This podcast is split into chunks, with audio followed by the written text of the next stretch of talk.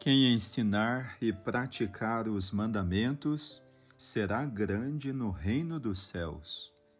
Meu irmão, minha irmã, nesta quarta-feira da terceira semana da Quaresma, meditamos o Evangelho de São Mateus, capítulo 5, versículos do 17 ao 19.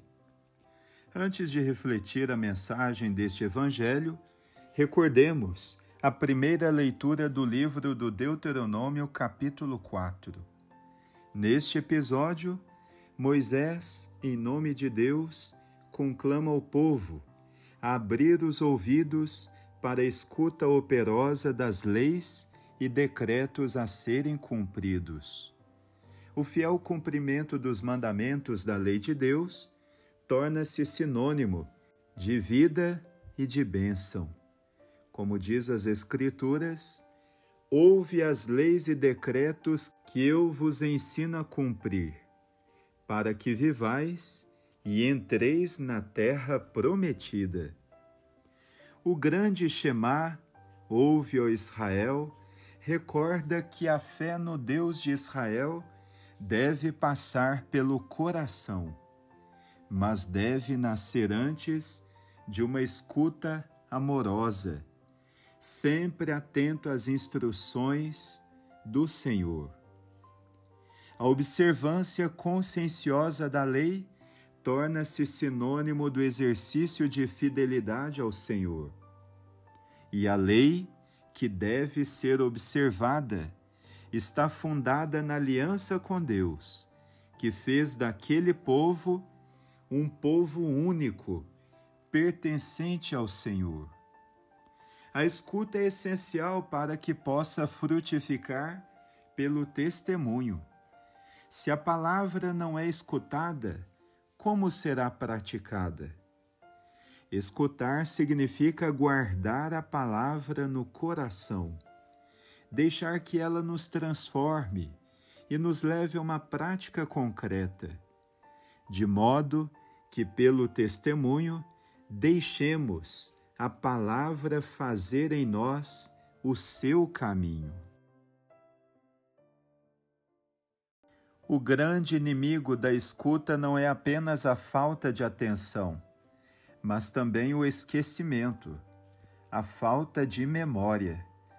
Sem memória do amor de Deus não há fidelidade. Por isso, a leitura encerra fazendo um apelo para que as leis de Deus, os seus mandamentos, que são a alma do povo, caminho de vida e felicidade, sejam também ensinados às novas gerações. Pela via do testemunho, a memória da lei há de estar sempre viva no coração de cada batizado, para que, escutando, interiorizando e vivendo a palavra, permita que ela seja luz e alimento para os outros. Voltando os olhos para o Evangelho, Jesus, assumindo a missão de mestre da palavra, ensina a comunidade a necessidade do testemunho de modo integral. Não penseis que vim abolir a lei e os profetas. Não vim para abolir, mas para dar-lhes pleno cumprimento. O ensinamento não consiste em viver o puritanismo ou legalismo religioso, mas acolher o verdadeiro sentido da lei como expressão concreta do amor de Deus por todos nós. Há uma ênfase na observância da lei pela via do testemunho. Antes que o céu e a terra deixem de existir, nenhuma só letra ou vírgula serão tiradas da lei sem que tudo se cumpra.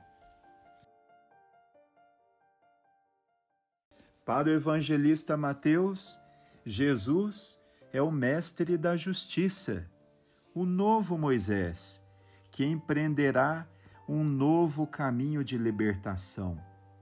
Jesus assumindo o seu ministério com autoridade e não com poder.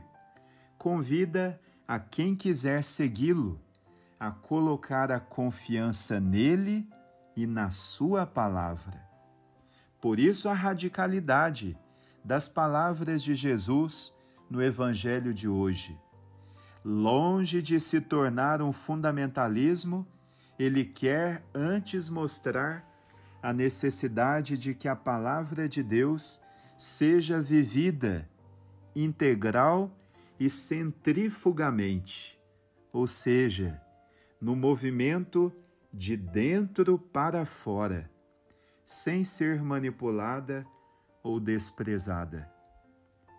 Fazendo este itinerário quaresmal, perguntemo-nos: como posso ouvir melhor a palavra de Deus para vivê-la e testemunhá-la?